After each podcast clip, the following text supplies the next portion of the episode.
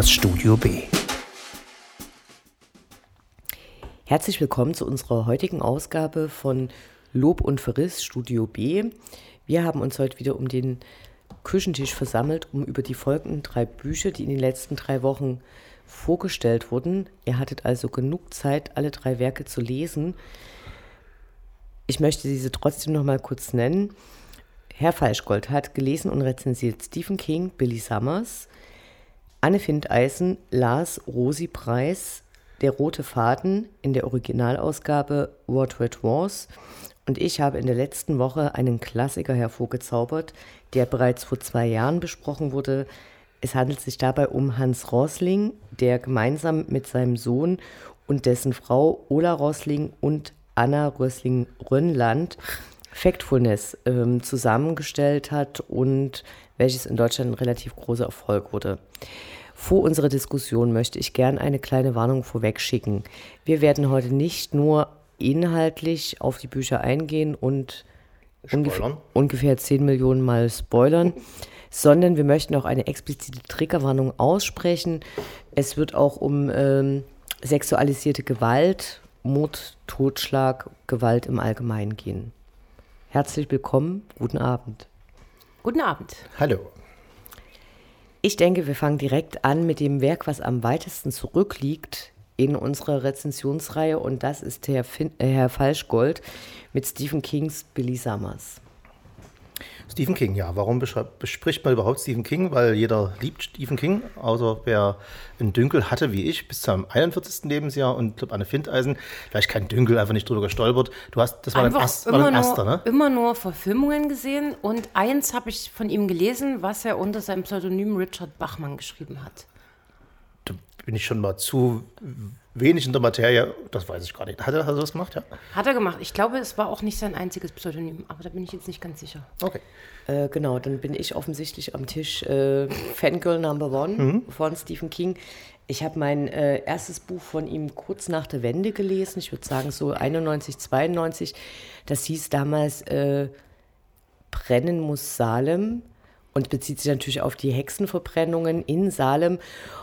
Und ich habe das damals auf dem Dorf gelesen, es war Sommer und dann habe ich nachts die Fenster zugemacht, weil ich wirklich große Angst hatte. Dass die Hexen reinkommen, oder? Äh, nee, also es ist so, es ist wie seine anderen Werke aus dieser Zeit immer so ein bisschen supernatural und jedes laute Klappern äh, lässt einen zusammenfahren und ich konnte aber nicht aufhören zu lesen und habe das dann quasi in der Nacht früh um vier war ich fertig.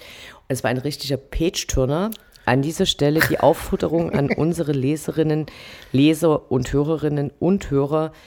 Bitte schickt uns eine E-Mail und lasst uns wissen, was die deutsche Entsprechung zum Wort Page-Turner ist. Wir Unbedingt. sind alle verzweifelt. Ja, wir sind sehr verzweifelt. Aber da mal gleich gefragt, als Expertin im äh, Kontext des Övre von Stephen King, äh, ist es Number One in der Mitte eher ein schlechteres, deiner Meinung nach? Billy Summers? Ja. Äh, ich gehöre zu den ähm, leider leicht gestressten Personen am Tisch und konnte es noch nicht fertig lesen. Ich finde, es ist ein äh, exzellentes Werk, absolute Empfehlung. Ich denke, Studio B ist sich diesmal hundertprozentig einig, definitiv. Einig wie selten. Und anders als Anne Findeisen habe ich kaum Verfilmungen von Stephen King gesehen, habe aber festgestellt über die Jahre, dass immer, wenn der irgendein Serienprojekt hatte, das absolut desaströs war. Hm? Ich habe noch nie eine wirklich gute Stephen King-Verfilmung gesehen. Ass. Und und äh, seine und äh, doch okay die Originalverfilmung die Originalverfilmung von S ist sehr gut aber die Neuverfilmung ist totaler Bull okay ich habe mich gegruselt echt ne, weil du also ich, ich habe mir bei der beim Ansehen der, der ersten Verfilmung äh, an der Brotschneidemaschine an der elektrischen eine halbe Daumenkuppe abgeschnitten und die Küche voll gesuppt und habe aber dann weiter mit fünf Freunden damals Stephen King hätte das sicherlich gefallen. und, und, es war total gruselig und ich finde ja, dass er, ähm, dass man im Nachhinein seinem Werk deutlich anmerkt, die Jahre, wo er Alkoholiker gewesen ist, weil das sind dann alles total langweilige Bücher. Also ich habe es irgendwann aufgehört und bin mit diesem äh, Buch über den Mord an Kennedy wieder eingestiegen und bin seitdem wieder welches mein Erstlingswerk war. Das ist der äh, 63, 11, 22. 22. Naja, äh, also der Mord, der, das ist das Morddatum an Kennedy. Genau, und dann war ich, äh, wenn, nur, nur, um kurz beim Övre zu bleiben, so ein bisschen enttäuscht von seinen äh, vorletzten Werken. Und zwar hat er eins zusammen gemacht mit seinem Sohn Owen King. Sleeping Beauties hieß das. Das fand ich dann schon hart an der Grenze zum äh, Pädagogischen. Da haben die teilweise so ein bisschen immer noch mal so Erklärungen nachgeschoben, was es nicht gebraucht hätte. Und das letzte, The Institute, fand ich jetzt auch nicht so also es war toll, aber dann da hat er so eine, da will er eben Leute irgendwie bilden und in Billy Summers ist er einfach wieder toll. Ja, am Ende hat er da vielleicht auch Hinweise von seinem Lektor bekommen oder wenn, ich weiß nicht, ob ein Lektor noch mit Stephen King redet, der wird nur sagen, ja, hast die Rechtschreibung drüber laufen lassen. Aber ich habe ja explizit gesagt, dass ich das für wirklich ein Kunstwerk und für fast sein eine Art Vermächtnis halte, einfach weil er, glaube ich, nie nur eine spannende Story schreibt, sondern weil er auch ähm, habe ich das Gefühl, bisschen pädagogisch, aber auf die gute versucht, Leute, die vielleicht schreiben wollen, dazu zu ermutigen, zu schreiben. Dass Schreiben nicht so schwer ist, denn der äh, Hauptheld Billy Summers ist ja nicht nur ein Mörder, sondern ist auch ein sehr belesener Mann und muss aufgrund seiner Tarnung, die er da annehmen soll, in einem kleinen Städtchen in, wie ich herausbekommen habe, Kentucky, und ihr könnt alle sagen, es war gar nicht Kentucky. Er sagt nämlich nicht, ich habe es aus den geografischen Clues mir erarbeitet. Äh, an der Südspitze von Kentucky sitzt er da und muss einen Schriftsteller spielen und merkt, dass er schreiben kann. Ich habe in, in dem Zusammenhang in deiner Rezension nicht so richtig verstanden, warum du diese die Geschichte, des, dass er sich da als Schriftsteller einlebt und etabliert und quasi eins mit der Umgebung wird, warum du das als, ich glaube, du nanntest es sperrig empfunden hast. Naja, das war so eine kleine, eine, man kann ja. Also ich muss dazu sagen, mir ging es überhaupt nicht so und ähm, es ist ja eigentlich perfekt, sozusagen, ihn also in diese Rolle zu schicken, diesen Billy Summers, damit er die Gelegenheit hat, dann zu schreiben und äh, wenn er jetzt eine andere Rolle einnehmen würde, statt die des Schriftstellers, äh, fände ich es dann wiederum schwierig, ihn äh, seine eigene Geschichte schreiben zu lassen. Wisst ihr, ja, was ich meine? Nee, das, das habe ich doch nicht gemeint. Natürlich muss er irgendeinen Trick finden, wie er den Typen zum Schriftsteller macht. Und dieser Trick war mir einfach nur im dramaturgischen etwas ich wüsste auch nicht, wie man es besser machen soll, aber stell dir vor, der soll, ist ja ein Auftragsmörder, erwartet einen Typen, der nach Kentucky ausgeliefert wird aus Kalifornien und soll ihn da erschießen. Und die wissen zwei Tage vorneweg, wenn er aus Kalifornien rauskommt, wenn sozusagen alle seine rechtlichen Möglichkeiten in Kalifornien zu bleiben, was, der, was das Opfer, das, das potenzielle ähm, anstrebt, die wissen zwei Tage vorneweg, wann er da ähm, rauskommt und wann er in Kentucky ankommt. Und da kann man den Typen Billy Summers ja irgendwo auf Florida Urlaub machen lassen und sagen, komm jetzt mal rübergeflogen, wir haben hier ein Büro für dich mit, mit super Blick, da kannst du ihn erschießen, dann kannst du wegfahren. Äh, warum muss er dann ein halbes Jahr lang äh, Schriftsteller spielen? Ne? Nur für, für die Art und Weise der Ausführung des Mordes. Mordes.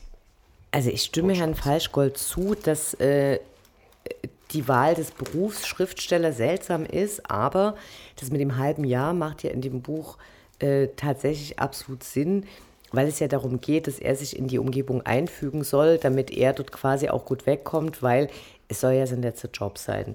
Und von daher verstehe ich das, äh, kann ich das nachvollziehen, weil es halt auch so ein bisschen komisch ist. Er gilt ja als äh, sehr schlichtes Gemüt. Warum mhm. gibt man ihm diesen Job? Mhm. Aber äh, er muss ja trotzdem irgendwas machen, was Leute unabhängig von ihrem Bildungsgrad machen können. Und Bücher produzieren gehört dann natürlich ab, äh, absolut dazu. Also wenn du, also natürlich nicht die Werke, die wir normalerweise hier vorstellen, aber wenn du in die Bahnhofsbuchhandlung gehst, dann siehst du ja hunderte von Werken, die Leute geschrieben haben, die nicht besonders gut schreiben können.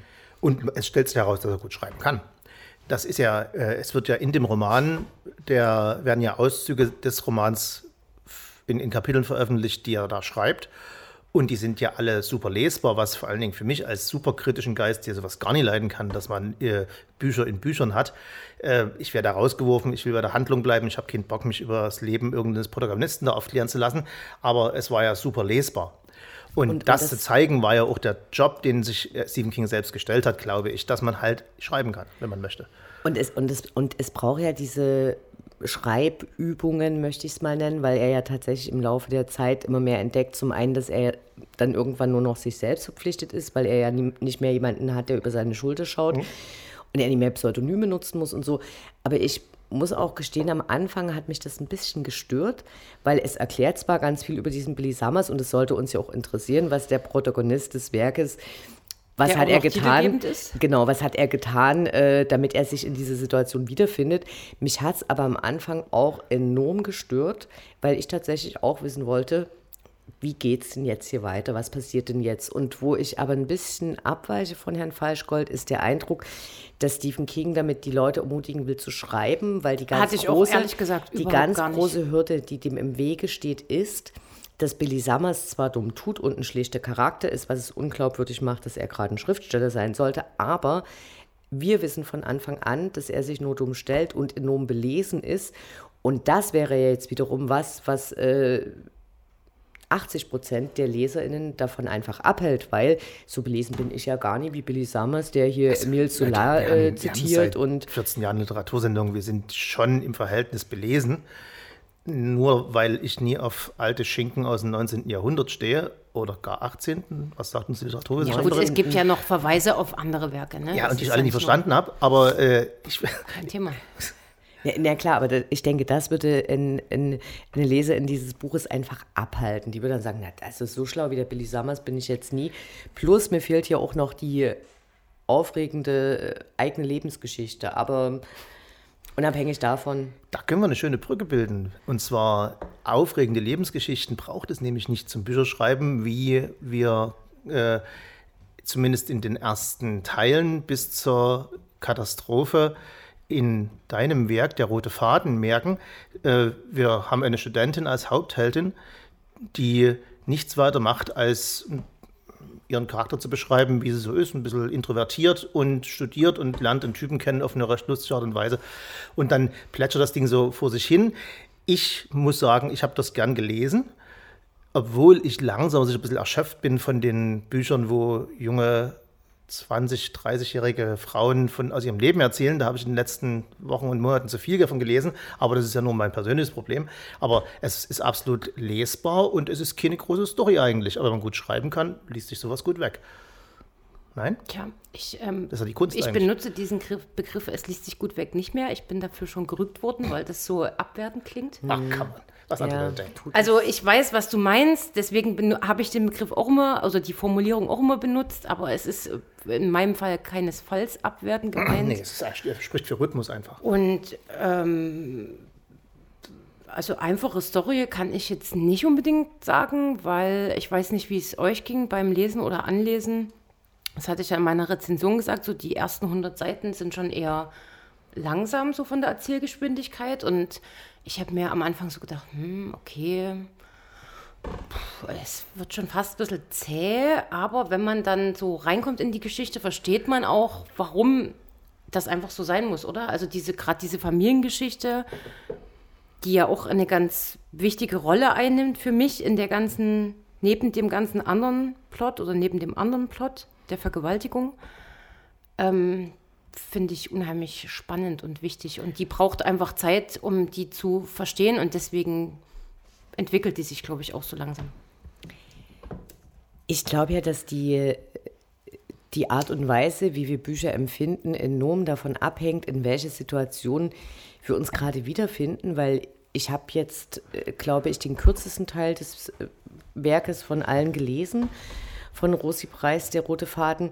Und ich finde zum Beispiel, dass es überhaupt nicht langsam losgeht. Also es geht um die Aufregung äh, des, des Neubeginns, in ihrem Fall des Studiums. Und äh, mich hat, also mich hat, ich habe mich total zurückversetzt gefühlt in diese Zeit, als ich äh, ein halbes Leben quasi zurück war und in was für eine Situation sie sich da findet.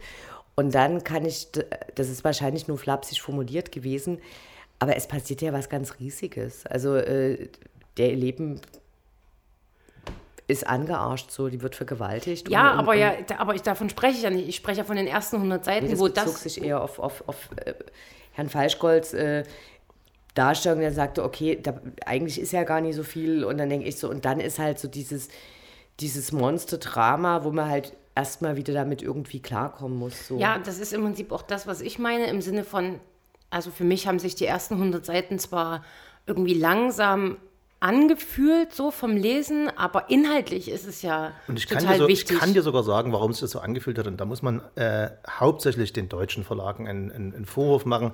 Es ist eine absolute Frechheit, wie viel die in Klappentexten und in Amazon-Einführungen verraten. Ich habe mir heute mal verglichen, sowohl Billy Summers als auch der Rote Faden, die englischen, und, also die, die britischen und die, und die deutschen Amazon-Spoiler. Und es ist eine Frechheit. Äh, ja, die, absolut. Weil ich. Die verraten viel mehr hier. Also die verraten äh, bis weit nach die Vergewaltigung, wie die damit umgeht, verraten die. Bis, Was? ich würde mal sagen, bis, bis über die Hälfte. Und das geht einfach nie, weil ähm, es, es hat ja zwei Probleme damit. A, wenn du weißt, was für eine große dramatische Aktion passiert, die, äh, die Amerikaner oder die Briten schreiben sowas wie, bis ihr äh, Leben in einem äh, dramatisch in, in, in, in einem Schlafzimmer sich verändert. So, da hast du eine Ahnung. Ne? Das ist was anderes als, und die Deutschen schreiben, weil sie vergewaltigt wurde. So. Und wenn du als unwissender Leser in sowas reingehst, dann baut, da tut die Autorin sich ja viel Mühe geben, das aufzubauen. Sie schafft es nicht immer ganz gut. Ne? Du merkst manchmal schon, wer der Böse ist, du weißt, wer der potenzielle Vergewaltiger ist. Auch wenn du es nicht weißt, ahnst du das schon ziemlich zeitig. Aber muss, muss der irgendwie, ne? Ist der Lewis ist, der, der ist der, der einzige Arschloch, der einzige richtige Arschloch in dem ganzen Buch, finde ich. Und du nimmst dem Autor ja die Chance, die Geschichte zu entwickeln. Das geht überhaupt nicht. Und das Zweite, was dabei ist, es türnt natürlich faktisch jeden Mann ab, der dieses Buch von ihr lesen wollte. Weil wer liest schon gerne äh, ein Buch über etwas, was er potenziell auch sein könnte? Also Vergewaltigung passen, passieren nun mal, Männer, passieren nun mal Frauen von Männern. Und da, äh, das, das willst du nicht lesen. Und wenn das nicht auf dem Klappentext stünde oder zumindest nicht so explizit, dass es in der, in der, also im Deutschen ist eine Aufarbeitung der Vergewaltigung, wie sie damit umgeht, äh, wenn, de, wenn das nicht draufsteht, liest du das an als Buch, als eine, als eine, als eine Geschäfts Gesellschaftsbeschreibung in der englischen äh, heutigen Zeit. Mir manchmal zu humorlos, aber huh, kannst du nicht erinnern. Äh, ja, es geht um so äh, aber Mittelklass-Familienverhältnisse, da Aber erwarte ich ein bisschen Humor. Manchmal war es schon auch ein bisschen lustig. So, äh, aber das liest du nicht als. Aber das als ist der Grund, warum ich in meiner Rezension auch explizit gleich am Anfang noch gesagt habe, wenn du dich damit befasst im Vorhinein, dann hörst du oder liest du als erstes, es geht um eine Vergewaltigung.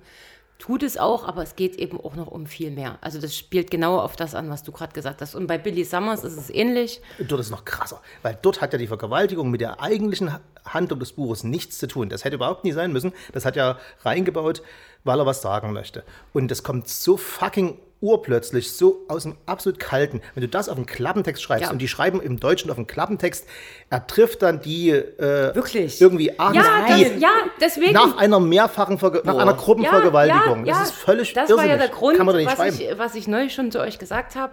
Ich habe das vorher gelesen und ich habe im Prinzip, also es war trotzdem bis zu dem Punkt super spannend für mich und ich hatte, Aber du hast drauf gewartet. ja, ich habe darauf gewartet, genau, und das ist das Und Problem. ich habe auch in deinem Buch genau darauf gewartet und dadurch wirkt das so zäh, weil du sagst, na, ja, wir wissen jetzt schon, der Louis wird sein. Äh, komm mal zum Punkt.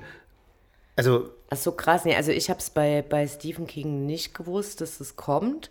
Aber ich lese jetzt auch beide Bücher im, im Original und habe keinen Klappentext, weil geht bei Kapitel 1 los. Und ich, ich fand das eben bei Katie Price, ich finde es über, nee, Rose, warum sage ich Katie? Rosie Price, weil die äh, Hauptsache die Protagonistin Kate, Kate heißt. da. Ah, okay. Und es gibt aber, glaube ich, auch eine britische Ce- Celebrity, die Katie Price heißt. okay. So, und äh, ich habe das tatsächlich komplett anders empfunden. Das ist, äh, ich habe mich so zurückversetzt gefühlt in diese Zeit, wo man 18, 19, 20 ist und was Neues beginnt. Und es geht schon um ihre Unsicherheiten und aber eben auch dieses, wie sich es entwickelt und dass es dann nach ein paar Wochen eigentlich total okay ist und diese Aufregung und, äh, und ich habe das jetzt eher als sehr beschwingt wahrgenommen. So.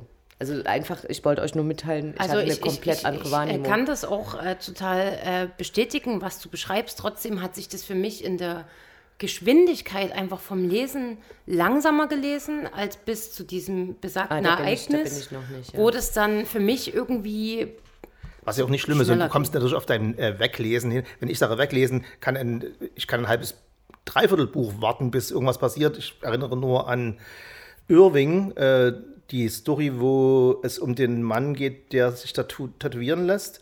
äh, ganz viele Ich habe die Tattoos. nicht gelesen, aber ja. Äh, das ist ein Werk von 500 Seiten und da die Action passiert, also die letzten 100 Seiten, dann fetzt und bis dahin muss ich ein bisschen quälen, aber es ist gut geschrieben, es hat Rhythmus, das liest du da gerne. Das meine ich mit weglesen können. Weglesen ist auf jeden Fall auch ein, ein Klar. Also ich meine, es gibt natürlich auch, auch, auch Krimis, wo du rein auf die Handlung liest und das dann quasi weg ist. Aber weglesen heißt ja auch, dass du einfach gefesselt bist und nicht ins Bett gehen kannst, sondern noch eine halb, noch, nur noch eine halbe Stunde. Oder im Bett liegst und denkst, ah, naja. Wie geht's denn weiter? Eigentlich kann ich auch Eine- nochmal ein eine Kindle Stunde ich noch. anschalten. Ein Ja. Kapitel kann ich noch, aber jetzt noch eins. Na gut, ich muss gleich wieder aufstehen. Mist. Ähm, ich möchte noch gerne zwei Zitate bringen, die mir bei Stephen King sehr gut gefallen haben, wenn ich darf. Auf Deutsch natürlich, weil ich lese es ja in der deutschen Ausgabe.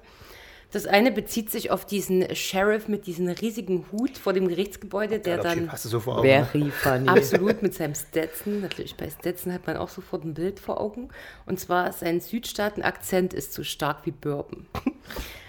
Und noch ein anderes, ähm, das fand ich sehr schön auf, äh, auf unsere Zeit bezogen. Und Billy Summers spielt ja in der Jetztzeit. Es gibt ja auch immer wieder diese Verweise auf die Pandemie und äh, Rückverweise auf Trump etc. Und da kommt ein Zitat, und zwar beschreibt er eigentlich nur diesen alten Sessel in seiner Wohnung.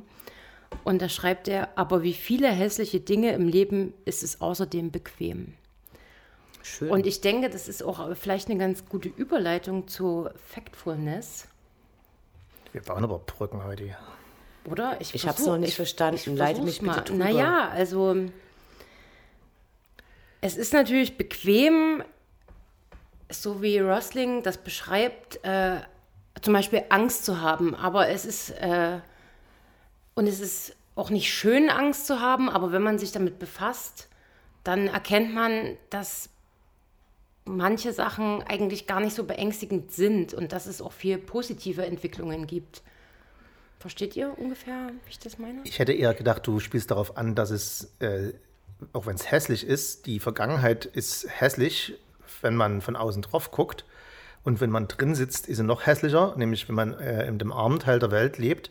Und wenn man aber in dem reichen Teil der Welt lebt, sagt man, naja, ist schon sehr schlimm. Ne? Aber es ist auch nicht schlimm für dich, weil, Auch, du, ja. weil du guckst da noch von außen drauf. Und da war, da war es halt sehr hübsch zu lernen, gut, ich habe schon seine Vorträge vor dem Buch geguckt. Ich wusste schon ein klein wenig, dass es halt, und das kann man ja, wenn man drüber nachdenkt, fast schon erfühlen, dass es lange nicht so schlimm ist wie in den, in den 2010ern, wie in den 1910ern, wenn mal sagen, äh, Pandemie, äh, spanische Also Flu, Spanish Flu und Corona, die Unterschiede in den, äh, in den, in den Todesraten, in wie die Welt zusammenarbeitet, ist so enorm ein Unterschied wie Tag und Nacht.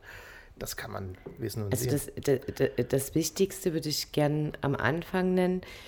Und zwar, äh, wogegen er ja vehement eintritt, ist äh, diese Zweiteilung, die ihr beide jetzt in, einmal in Bildern, einmal auch so auf reich und arm bezogen gemacht habt, wo er ja sagt, das gibt es nicht. So, du hast äh, Das war ja aber früher die, die Genau, also der, der, Aus, Wahrheit. der Ausgangspunkt, der, glaube ich, immer noch äh, so richtig ist, ist, dass wenn du heutzutage zur Schule gehst, wirst du von Lehrern unterrichtet, die im Zweifelsfall ihr Studium 20 Jahre vorher abgeschlossen haben. Und die haben von Universitätsprofessoren gelernt, die 30 Jahre ihr Studium vorher abgeschlossen haben. Und das heißt, denen ihr Wissen ist 50 Jahre alt. Und äh, das lernt dann wieder die neue Generation. Und so schleift sich das halt durch. Und eigentlich haben wir überhaupt keine Ahnung, wie es auf der Welt aussieht.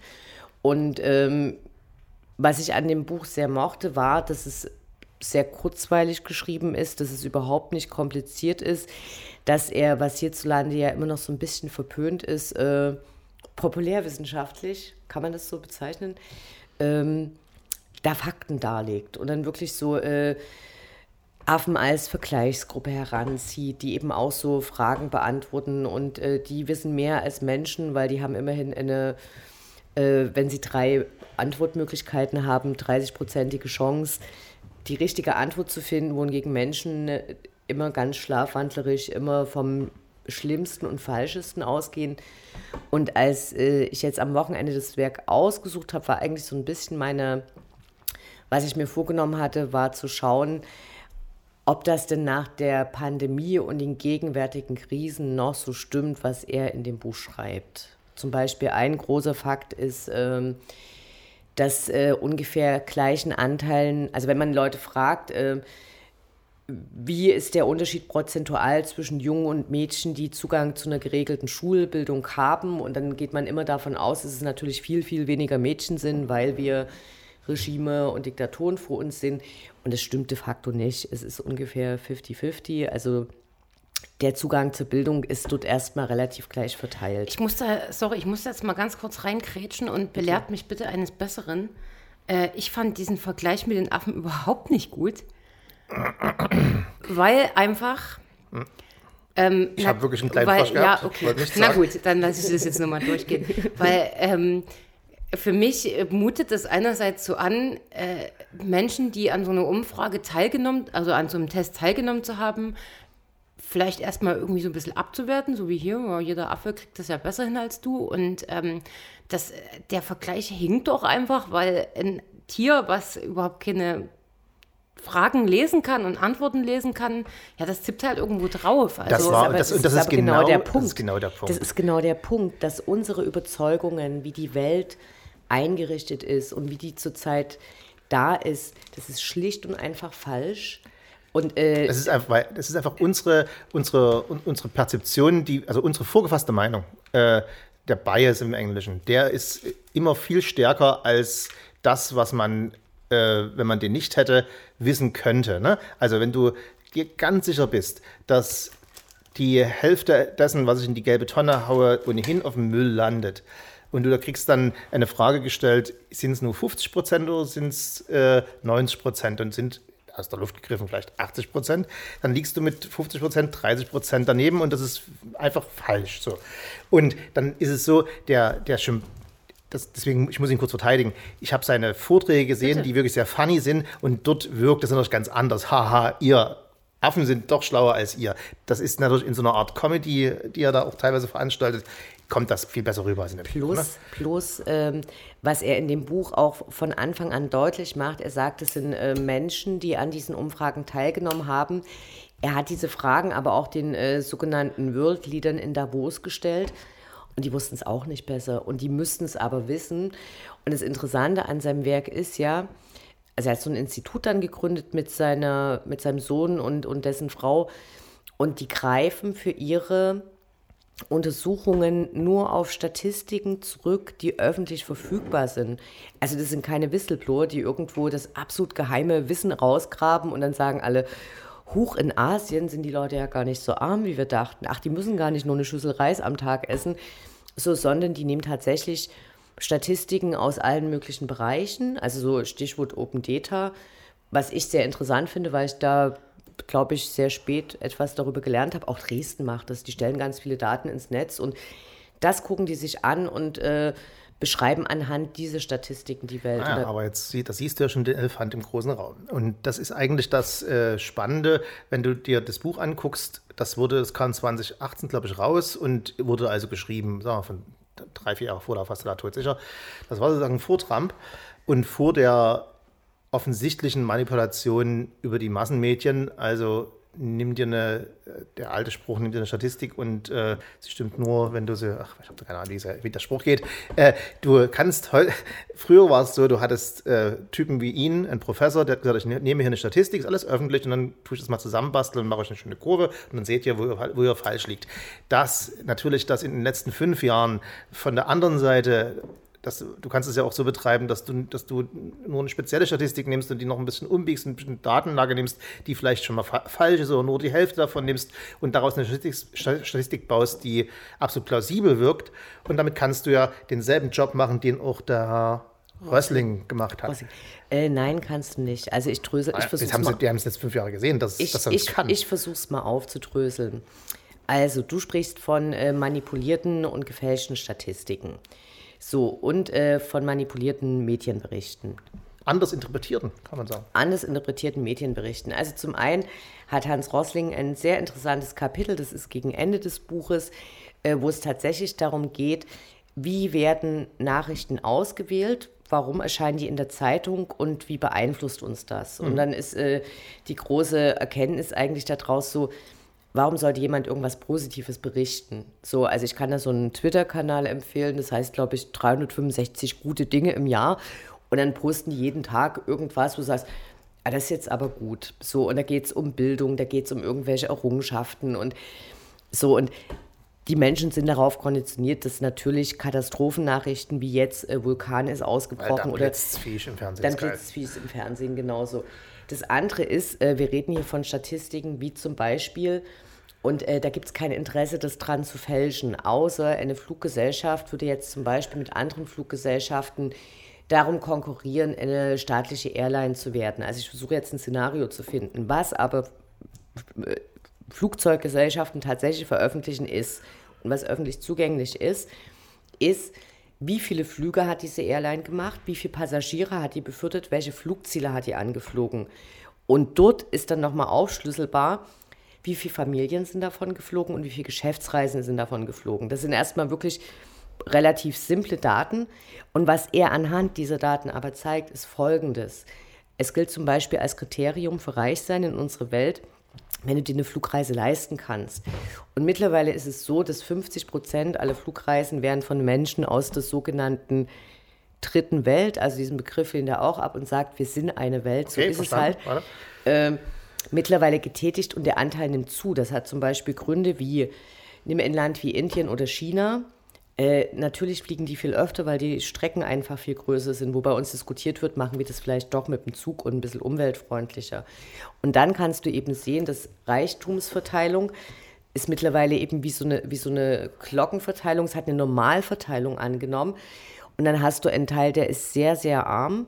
Und da reden wir von Leuten, die haben weniger als einen Dollar am Tag, sprich keine Gesundheitsfürsorge, kein Impfen, keine Schulbildung, kein gar nichts. Und dann hast du am anderen Ende ungefähr genauso viele, das sind die Superreichen. Das ist ja alles klar, aber du weißt genau, dass du, und das hat, also du weißt genau, wir wissen genau, weil wir das in den letzten fünf, sechs, sieben, acht Jahren am eigenen Leib erfahren haben, dass das nur wer redlich mit Daten umgeht, kann zu solchen richtigen Aussagen kommen. Ich glaube, kommen. ich muss jetzt mal ganz kurz noch was einwerfen, ähm, weil was ich glaube, was er mit diesem, was du gerade angesprochen hast, Irmgard sagen auch, äh, oder klar machen will, ist, weil dieses mit den Medien und bla, was du gerade alles gesagt hast, ne, das äh, steht unter dem Kapitel oder Rubrik, da geht es um Angst.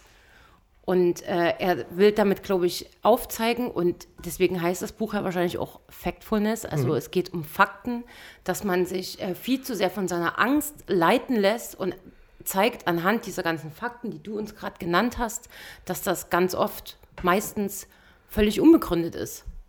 Das ist und dass natürlich auch deswegen Medien so äh, ihre Schlagzeilen gestalten, wie sie sie äh, gestalten, weil es eben um Ängste geht und um Ängste, um Ängste zu schüren.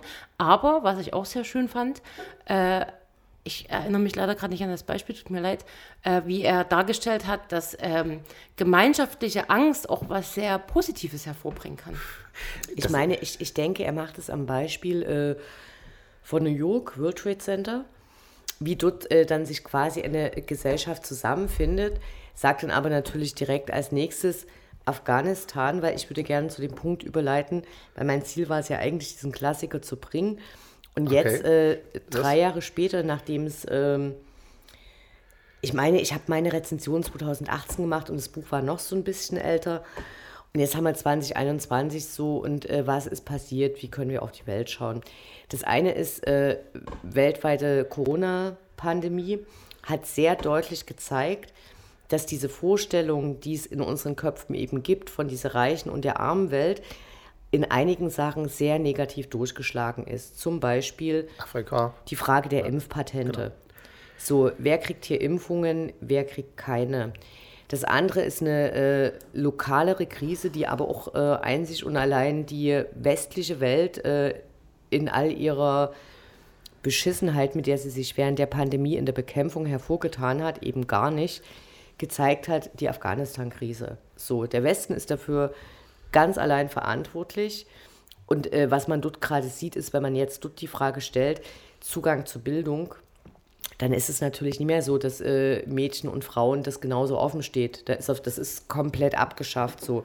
Man könnte also auf die Idee kommen, dass verschiedene Sachen dort nicht mehr funktionieren. Auf der anderen Seite, die Frage der Impfung ist eine große in dem Buch.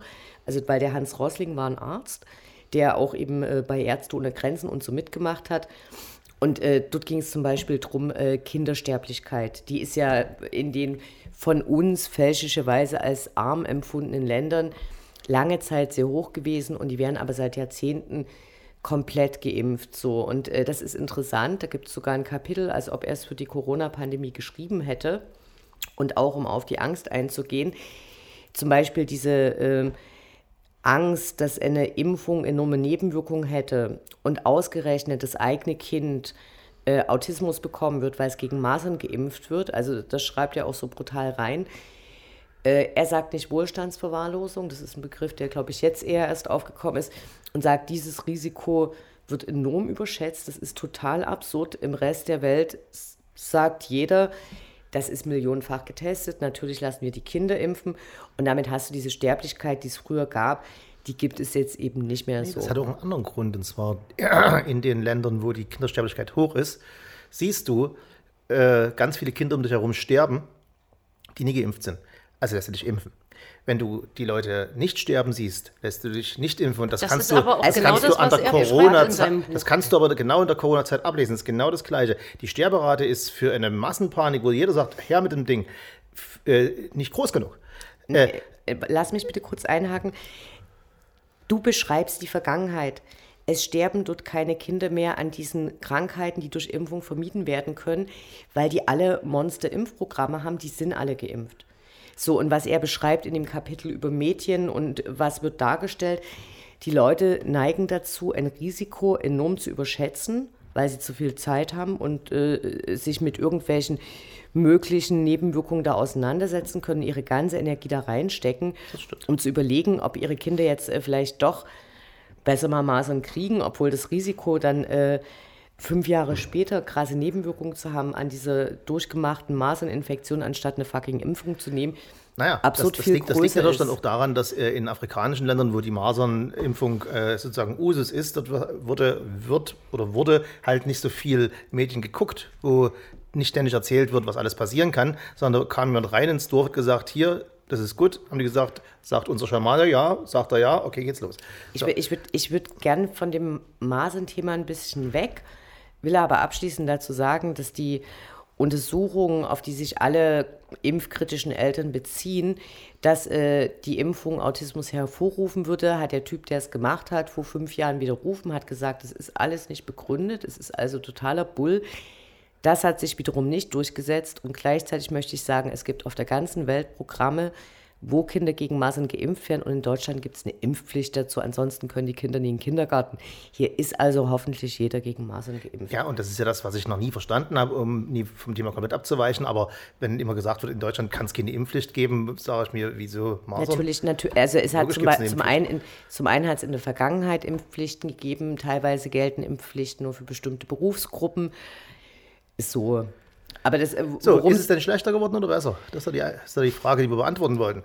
Ich denke, dass ähm, die Corona-Pandemie an verschiedenen Stellen sehr deutlich gezeigt hat, wie äh, zerrissen uns, aber da geht es eher um innergesellschaftliche Zusammenhänge. Also zum Beispiel, ich habe ein paar Statistiken. Äh, in den USA haben äh, überproportional viele Latinas und schwarze Frauen ihre Jobs verloren. Also viel mehr als Männer in, in dem Zeitraum. Das äh, gleicht sich jetzt langsam wieder aus, also indem mehr Leute geimpft sind und wieder mehr Sachen geöffnet haben und so kriegen die ihre schlecht bezahlten Jobs zurück. Aber als alle zu Hause bleiben mussten, wer macht es, wer bleibt zu Hause? Natürlich die Frauen. So, und also dort hat sich äh, gezeigt, dass das schon äh, die Welt zurückwerfen kann. Dann gibt es natürlich äh, die große Impfproblematik, dass das in in Asien äh, viel langsamer läuft oder teilweise schlechter läuft. Auf der anderen Seite werden in Indien zum Beispiel gerade sehr große Fabriken gebaut, in denen Impfstoff hergestellt werden wird. Also man, man muss es abwarten. Und äh, was er aber, glaube ich, auch zeigen möchte, ist, dass Situationen wie Kriegssituationen in einem Land, speziell für das Land, äh, die totale Scheiße bedeuten, siehe Afghanistan, Logisch. aber dass die Welt, wie wir sie hier empfinden, einfach nicht mehr existiert. Und ich finde, das hat die Corona-Pandemie eben auch sehr deutlich gezeigt. Also für mich hätte es nicht gebraucht, äh, dass unsere Gesellschaft jetzt zeigt, was alles nicht funktioniert. Also angefangen von Korruption, von Falschinformationen, von zu spätem Handeln, von nicht konsequenten Handeln.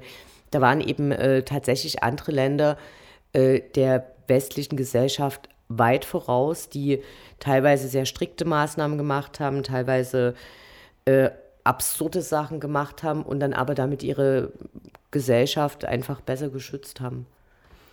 Was mir auf jeden Fall an dem Buch äh, sehr gut gefallen hat, also ich habe es ja noch nicht in Gänze gelesen, aber das, was ich gelesen habe, war, dass er auch immer wieder zur Sprache bringt, ähm, dass er nicht bagatellisieren möchte, dass natürlich, wenn es einen selber betrifft und man selber in der Situation ist oder Einzelschicksale, dass das unfassbar schlimm ist, aber eben trotzdem immer, dass man trotzdem versuchen sollte, ein, soweit es möglich ist. Und er sagt auch selber, wenn ich jetzt in der und der Situation wäre, könnte ich es auch nicht aber dass das auf jeden Fall äh, uns weiterhelfen was, könnte. Was mir das Buch schon äh, mal wieder gesagt hat, und ich wusste es vorher schon und habe es schon immer gepredigt, und erst recht jetzt in der Pandemie war es so, Leute lernen Statistik. Ich bin in Mathe super schlecht, aber das bisschen Statistik habe ich mir dann auch noch drauf gedrückt. Äh, irgendeiner hat gesagt, eine Krankheit, von der ganz, ganz wenige betroffen sind, von der sind ganz, ganz wenige betroffen. Du musst dir nie einen Kopf machen, ob die Inzidenz jetzt bei 2 Promille oder bei 8 Promille liegt. Das ist immer noch eine Promille. Geht äh, ein, ein bisschen äh, weniger Angst vor steigenden Inzidenzien zum Beispiel wär, wäre gerade jetzt im Sommer extrem angebracht gewesen. Da hätte man nämlich den Leuten gesagt, lass die Masken weg, im Sommer passiert nichts, wir haben keine äh, Kranken hier in bestimmten Landesteilen. Die Wahrscheinlichkeit, sich zu infizieren, ist absolut gering. Das hätte Leute äh, dazu gebracht, die Masken abzunehmen und sie im, im, im Herbst wieder aufzusetzen, wenn die Zahlen nicht nur im Promillebereich sind, sondern im Prozentbereich. Und das ist Statistik. Damit muss man, äh, da, da müsste man einfach mehr in Bildung stecken, sage ich, wie es ist.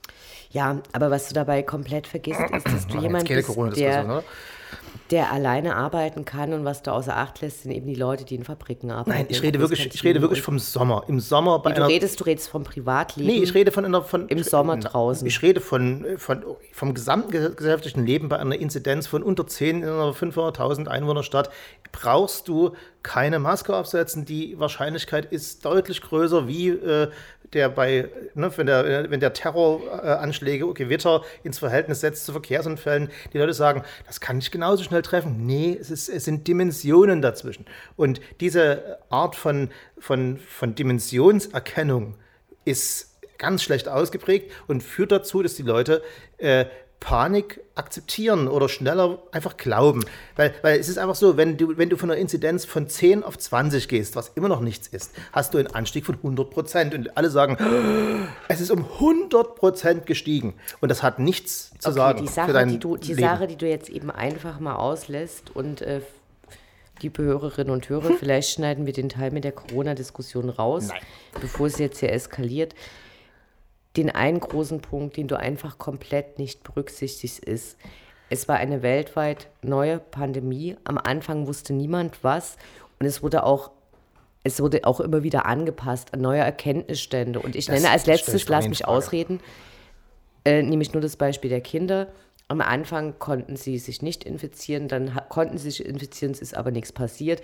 Dann kam raus, ach so, es gibt jetzt doch Long-Covid-Fälle, man weiß nicht, wie viele das sind, von denen die infiziert wurden sind und so weiter und so fort. Das ist Ihr Punkt. Das Gleiche, das Gleiche überhaupt mit Masken, als in Deutschland lange erzählt wurde, wir brauchen das nie, weil es gab keine. Und deshalb kannst du das nie so verallgemeinern. Nee, ich verallgemeinere überhaupt nicht das. Diesen, diese Fakten stimmen doch alle. Ja, ich bin doch kein Corona-Leugner.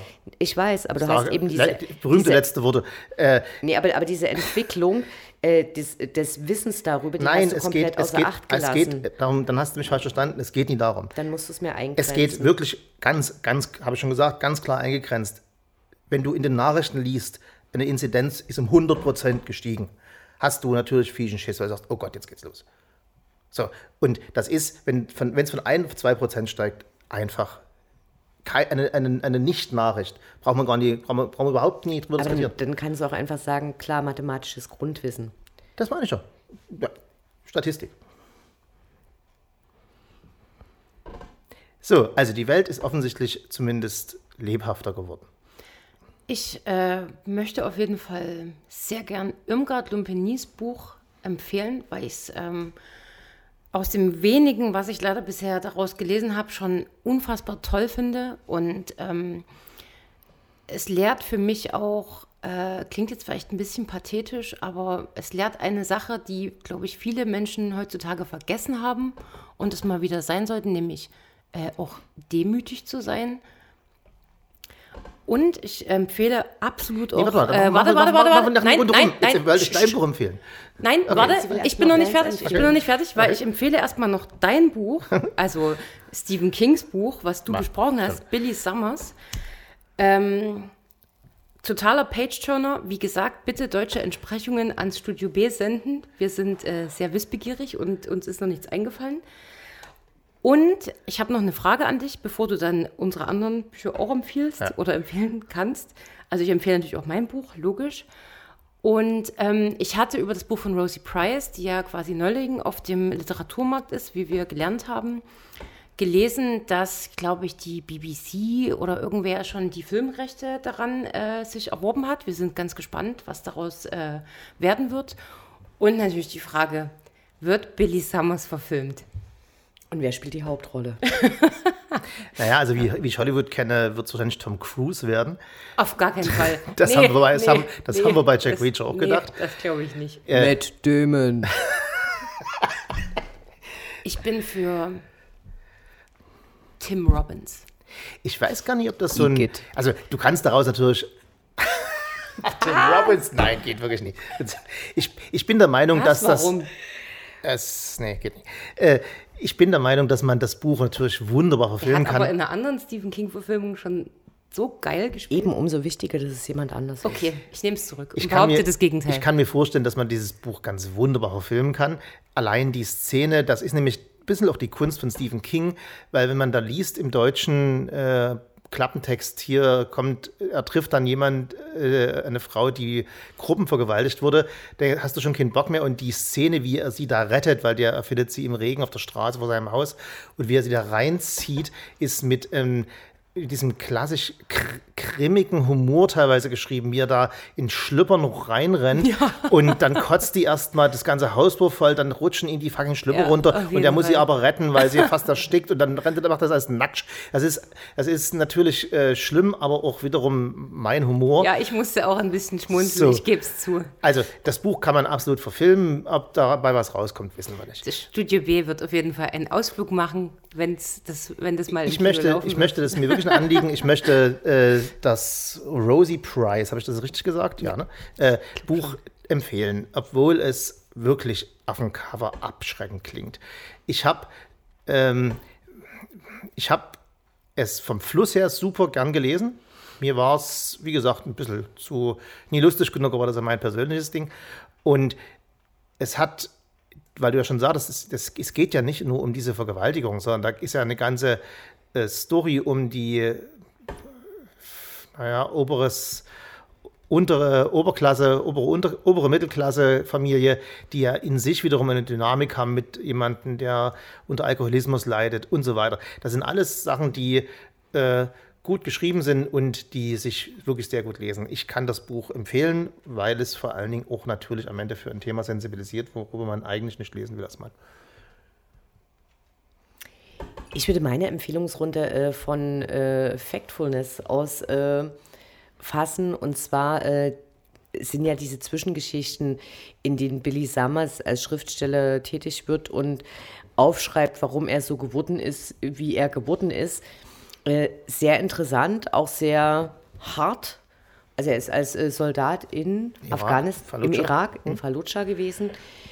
Und ähm, das, das kann man auf jeden Fall machen. Bei der äh, Rosie Price, also ich meine, äh, für, für mich ist es halt auch kein Kriterium dann zu sagen, das ist jetzt aber nicht so funny oder äh, das will ich nicht wissen, wenn eben klar ist, für wie viele Personen auf der Welt das eine ganz reale, äh, Erei- ein ganz reales Ereignis gewesen ist oder äh, zumindest zu wissen, dass es für die immer eine ganz reale Bedrohung ist, dann muss man sich auch damit auseinandersetzen. Und ich glaube, Stephen King hat das eben auch so erkannt. dass es was ist, was. Fand ich auch. was- Habe ich genauso was, empfunden. was so oft passiert, weshalb er sich eben aus seiner Welt eines, eines alten Mannes in einen jüngeren Mann hineinversetzt, der sich damit auseinandersetzt und eben die ganze Zeit auch reflektiert, wie oft es passiert. Und dann aus der Sicht einer Frau dann Darstellung zu lesen. Ich glaube, das wird einfach was sein, auch wenn es keinen Bock macht.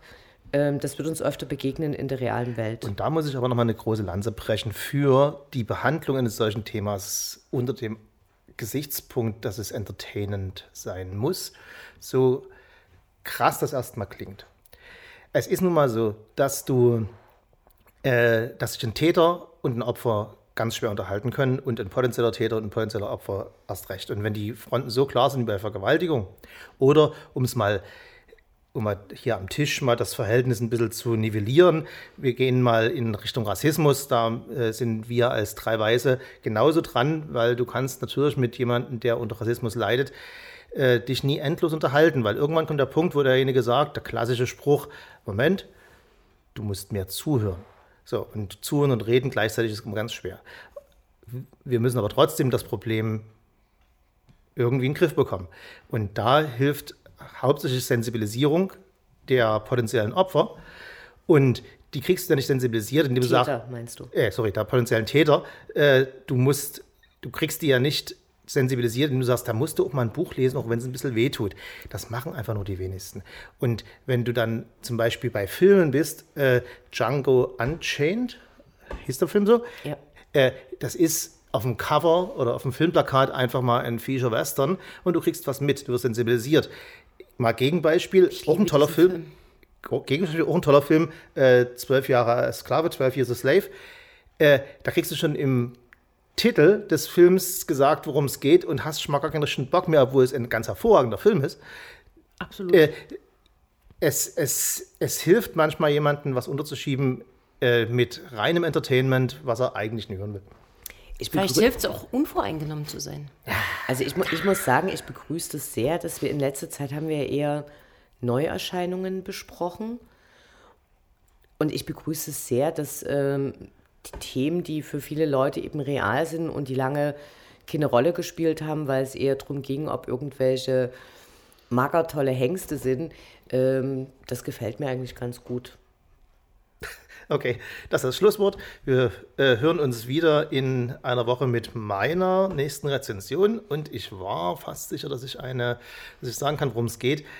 Ich tease es mal an. Ich trage mich mit dem Gedanken, das in Anführungsstrichen Övre von Sally Rooney zu besprechen, weil es, also Gespräche mit Freunden, äh, jetzt das neueste Buch, ganz kurz. Hattest du das nicht schon mal besprochen? Nee, Ich, das hatte sogar, du- ja, ach, sogar du- ich du sogar schon es besprochen. Herr Also ich bin Vollsgold- so- ich Herr Ex- ist hier ich ist der Experte Experte, bin ich sozusagen. Sorry. So, und, und ich lese das, das neueste Buch von ihr und es tut mich auf der einen Seite fertig machen, auf der anderen Seite äh, finde ich es sehr lesbar und es, ich muss mich ein kleines bisschen zwingen, darüber was zu schreiben, zumal ich ein bisschen Angst habe, in Verriss zu schreiben, aber vielleicht geht es ja gut aus. Es kann aber sein, da, das möchte ich mir offen halten, dass nächste Woche was ganz anderes kommt. Weißt du denn schon, was du machst, Anne Findeisen? Ich werde äh, das nächste Mal einen Klassiker zu Rate ziehen, aber ich weiß noch nicht welchen. Okay. Lasst, lasst euch überraschen. Genau, und ich habe die Autobiografie Rememberings von Sinead O'Connor gelesen. Freuen wir uns auch schon ganz sehr drauf. Hab, ich habe schon sehr äh, gespannt. im Kollektiv hier viel gespoilert und es wird eine Lobpreisung werden. Ich weiß jetzt, was mit ihr passiert ist und kann aufklären. Das heißt, wir haben potenziell Lobpreisung und Verriss. Und Wie das war's. immer. Danke Irmgard Lumpini, danke Anne Finneisen. Tschüss. Auf Wiederhören. Ich war falsch.